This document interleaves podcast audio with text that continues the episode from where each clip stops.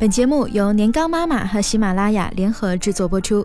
年糕妈妈，医学硕士，全职妈妈，用心陪伴您的育儿之路。辟谣：从小用到大的止鼻血的方法竟然是错的。流鼻血对小朋友来说呢是很常见的一种现象，就像感冒咳嗽一样普通。但对妈妈们来说，宝宝流鼻血的样子实在是太吓人了。看着鲜红的血液鼓鼓的从小鼻孔里往外冒，一张又一张的纸巾被染红，好像永远也擦不完的样子，你一定会想：天啦噜，这样下去，宝宝会不会失血过多呀？遇到这样惨烈的场面，妈妈们的第一反应多半是让宝宝把头往后仰，然后把纸巾或者是棉花团团成一团，塞进宝宝的鼻孔里。我们小时候流鼻血，老师家长可不都是这么做的吗？然而高妈想说的是，这种是人都知道的止鼻血的方法，其实啊根本是错的。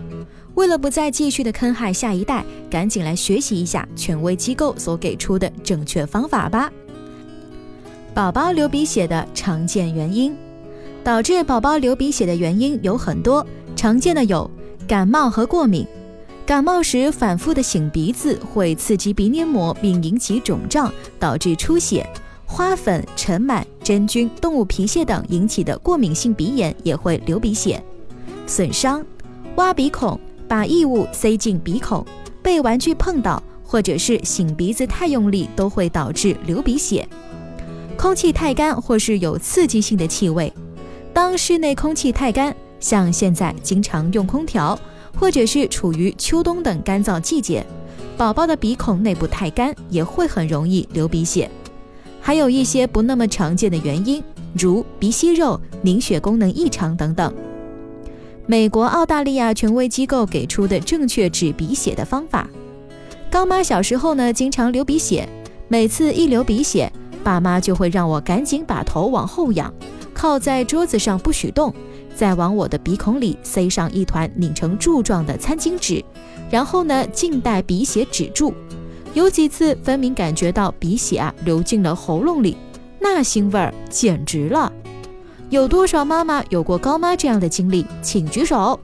又有多少妈妈用同样的方法坑过娃的，还不赶紧把手放下？笔记本啊，给抄起来。遇到宝宝流鼻血，正确的处理方式应该是这样的。首先，妈妈们要保持冷静。流鼻血虽然看起来吓人，但实际的出血量远少于我们的想象。而且妈妈一慌啊，宝宝就会更害怕，哭闹不止，反而会增加流血量。让宝宝保持坐或者是站的姿势，头微微前倾，注意不要让宝宝平躺或者是后仰，也不要用纸巾、棉花塞住鼻孔。因为头后仰时，鼻血会从后鼻腔流入口腔和咽喉，血液进入胃部，容易引起呕吐，进一步加大头部的压力，导致鼻子继续出血。如果鼻血流入气管，还有可能造成窒息，非常危险。如果宝宝嘴里有血，让他把血吐出来，不要吞下去。用拇指和食指捏住宝宝的鼻翼，鼻子下半部柔软的地方，保持至少十分钟。如果是大宝宝，可以让他自己捏。在这个过程中，宝宝只能用嘴呼吸，注意不要松开手，检查血是否止住。如果十分钟后血没有止住，继续按压十分钟。如果两次按压都没能止住鼻血，就要赶快带孩子去医院了。血止住后，在接下来的二十四小时内，不要让宝宝做剧烈的运动，也要格外注意。不要让宝宝挖鼻孔或者是用力擤鼻子，避免伤口再次出血。遇到这些状况，带宝宝马上去医院了。血是从宝宝嘴里而不是鼻子里流出来的。宝宝咳出、吐出鲜血，或者是棕色像咖啡渣一样的东西。宝宝脸色苍白、浑身出汗，或者是对外界刺激没有反应。出血量不多，但宝宝经常流鼻血。预防宝宝流鼻血的三个方法：如果宝宝鼻血流得有些频繁，妈妈们就该引起重视了。除了及时带宝宝去医院检查，妈妈们还可以试试下面三个预防流鼻血的方法：巧用空气加湿器。有时宝宝频繁流鼻血，只是因为太干了。妈妈们可以使用加湿器来提高室内的空气湿度，预防鼻腔过干。使用加湿器时，建议使用煮沸过的水，并保持加湿器的清洁。使用过后要彻底的清洗并晒干，以防出现细菌或者是真菌感染。在医生的指导下，使用低鼻生理盐水或者是凡士林。如果宝宝经常流鼻血，可以咨询儿科医生是否可以使用低鼻生理盐水，或者每晚睡前在鼻腔里涂抹少量的凡士林来保持湿润。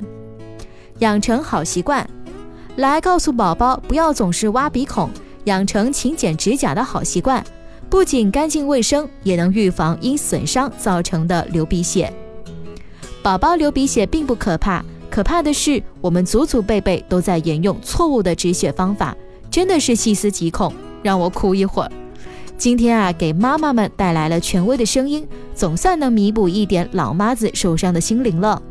各位妈妈们一定要划重点记下来哦，万一宝宝啊有点小磕小碰，流个鼻血什么的，也好派上用场。